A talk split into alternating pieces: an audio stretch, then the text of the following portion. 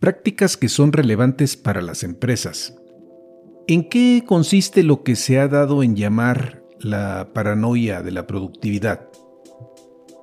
¿Cómo superar la paradoja de la productividad de los empleados que trabajan de forma remota? Les saluda Armando Peralta en un nuevo episodio de Prácticas Empresariales. Sean bienvenidos. Amigos de Prácticas Empresariales Podcast, les mando un cordial saludo como cada semana y nos entusiasma que nos acompañen una vez más. En la medida que los gerentes y directivos piensan y tienen la sospecha de que sus trabajadores se encuentran realizando actividades totalmente distintas a las que tienen encomendadas, se crea un ambiente de desconfianza y que puede derivar en lo que se conoce como la paranoia de la productividad. Como todo comportamiento humano, no podemos partir de casos aislados que luego se llegan a presentar y que no son los idóneos. Pero a partir de allí, tratar de hacer generalizaciones, pues que simplemente no, no corresponden. Por ejemplo, eh, Rachel Feinstein, reportera del Wall Street Journal, comentaba del caso de un empleado que en el periodo de la pandemia, empujado por el interés de obtener mayores ingresos ya que estaba a punto de llegar a ser padre por primera vez, aceptó una entrevista de trabajo que le permitía mejorar su sueldo, en el entendido de que si era aceptado, renunciaría a su trabajo vigente de forma inmediata. Sin embargo, después de pensarlo y de estar consciente de que la carga de trabajo que tenía era relativamente baja, pues optó por mantener los dos trabajos de forma simultánea. La idea era mantener esta situación una vez que sacara adelante los gastos de maternidad. Sin embargo, mantuvo la relación con los dos empleadores, viviendo el estrés de no ser sorprendido, de cancelar eh, reuniones cuando éstas se encimaban y trabajando largas jornadas que, bueno, finalmente lo desgastaban. Casos como este no dejan de sorprendernos. No obstante, no es algo que nos pueda servir de base para decir que es un comportamiento común entre los trabajadores que operan de forma remota. En este episodio nos abocaremos en el análisis de la paranoia de la productividad y nos adentraremos en los distintos enfoques que se están planteando alrededor de este fenómeno. Vayamos al tema, estamos listos y comenzamos. Prácticas Empresariales Podcast un espacio dedicado a ti. En cada episodio abordaremos temas de negocios, tecnología y emprendimiento que de forma permanente son motivo de análisis, reflexión y discusión. Conectamos con todos aquellos que hoy desarrollan e implementan mejores prácticas empresariales para compartirlas contigo. No olvides que para compartir el conocimiento se requiere de la interacción y de procesos informales de aprendizaje, tales como la conversación, historias y la integración a comunidades. Analizamos cada uno de los temas a la luz de la experiencia y el conocimiento de nuestro conductor e invitados especiales. Esto es Prácticas Empresariales Podcast con Armando Peralta. Comenzamos. Bien, el trabajo híbrido ganó espacio en muchas empresas, ya que fue una opción para que los empleados continuaran realizando sus actividades de forma remota durante la pandemia y así no quedar parados. El beneficio en primera instancia fue a favor de empleadores, y empleados. No obstante, existen preocupaciones por parte de los gerentes, no todos desde luego, de que los trabajadores remotos tal vez eh, se encuentren realizando actividades fuera de lo que son las actividades propias de su trabajo.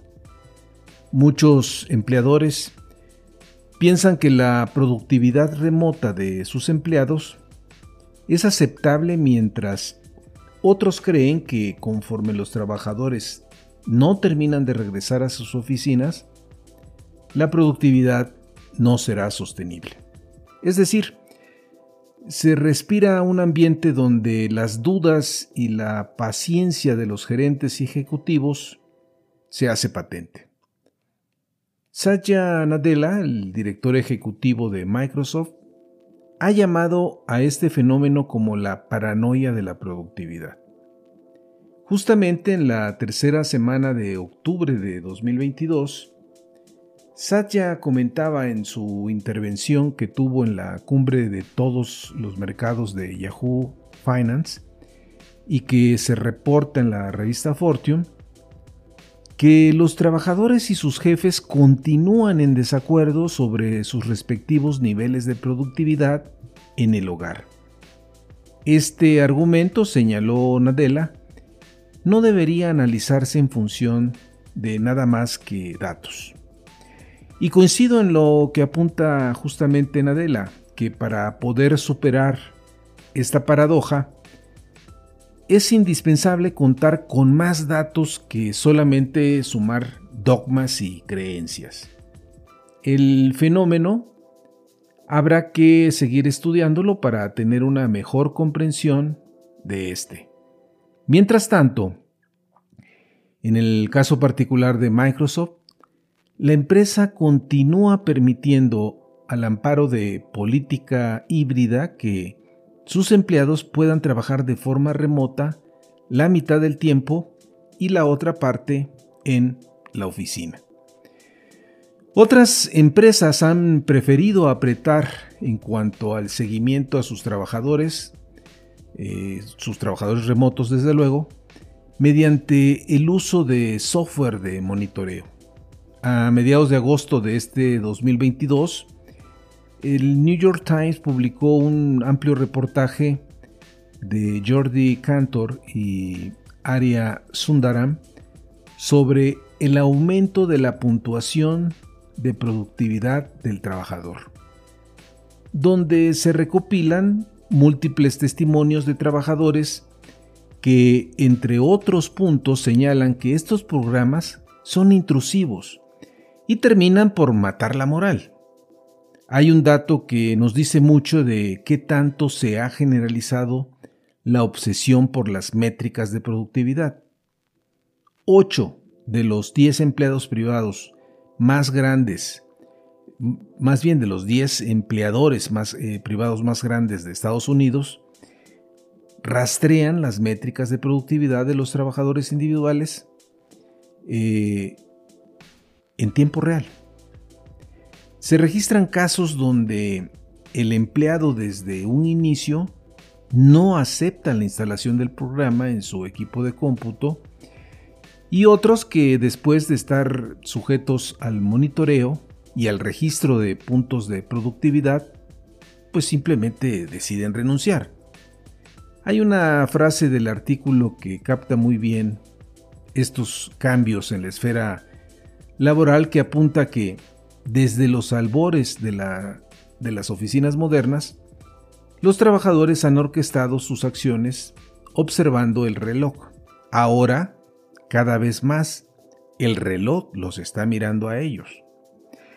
A los ojos de los empleadores, la opinión es distinta en cuanto a la creciente vigilancia electrónica que se da durante cada minuto de la jornada laboral que permite extender la microgestión como un estándar. Una microgestión que pues todos estaremos de acuerdo no es lo idóneo en eh, desarrollar eh, en el ámbito laboral. Por ejemplo, los empleadores apuntan que el seguimiento les permite gestionar con nueva claridad, imparcialidad y perspicacia. Uno de los proveedores entrevistados en el, reportaje y que instala sistemas de monitoreo para clientes tales como despachos de contabilidad o bien hospitales, destaca que si vamos a renunciar a traer a la gente de vuelta a la oficina, no vamos a renunciar a la gestión de la productividad. Obviamente, bueno, este es el punto de vista de alguien que promueve este tipo de aplicaciones, aunque la opinión de muchos empleados pues no es la misma. Callum eh, Borkers, columnista del Wall Street Journal, hace referencia a un reclutador que efectúa entrevistas en video donde se refleja la desconfianza que hoy reina al momento de contactar a un recurso.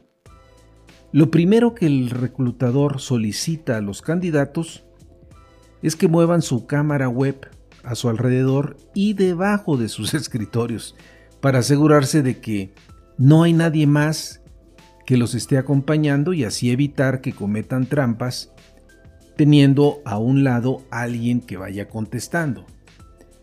En algunos casos los tramposos son atrapados, pero en otros logran escabullirse y, y son contratados para trabajos donde simplemente no cuentan con las calificaciones que requiere el rol. Esto, entre otras cosas, incide en que muchos quieran regresar a la oficina. Asimismo, al regresar a la oficina, resulta más fácil mantener alejados a los cazadores de talento. Cuando trabajas de forma remota se tienen mejores condiciones para sostener entrevistas de trabajo con otras empresas, mientras eh, pues estás desarrollando tu jornada laboral normal. En cambio, en el ambiente de la oficina es más complicado que esto suceda.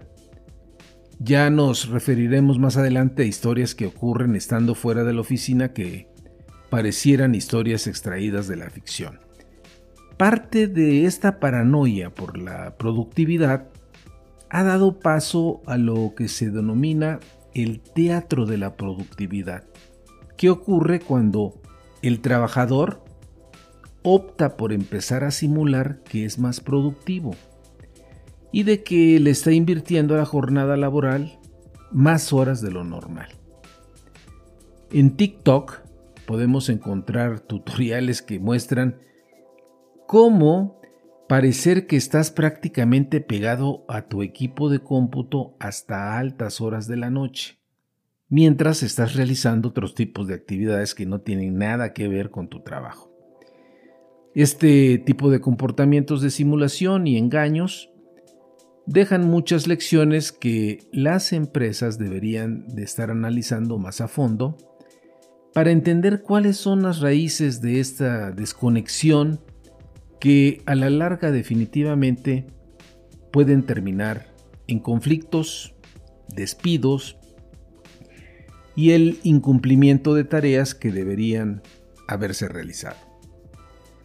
Stuart eh, Padfield, eh, que es el CEO de Slack, que es una herramienta de comunicación en equipos, considera que en estos tiempos habría que tomar en cuenta que la gente quiere estructurar, eh, que, a la gente le, le gustan los límites no les gusta que les digan qué hacer.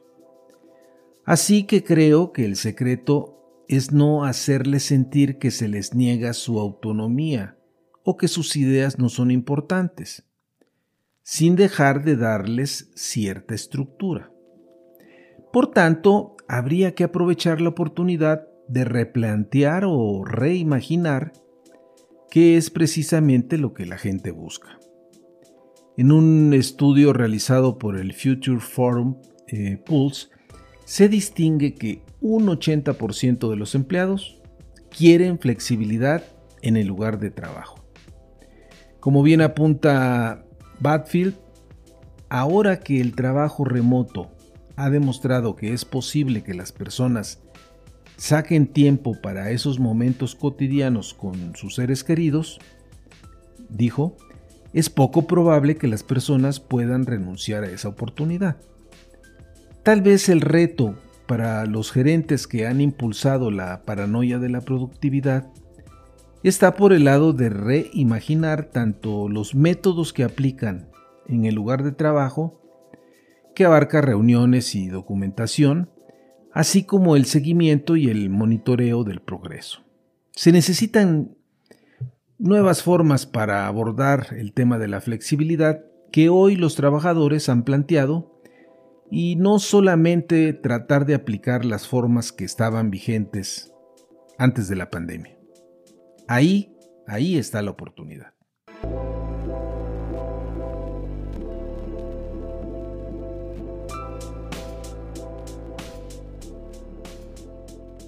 Finalmente, estimados amigos de la audiencia, no olviden que si tienen interés en enviarnos algún mensaje lo pueden hacer en la siguiente cuenta de correo prácticasempresarialespodcast.gmail.com o bien si les ha gustado este podcast hagan clic en seguir.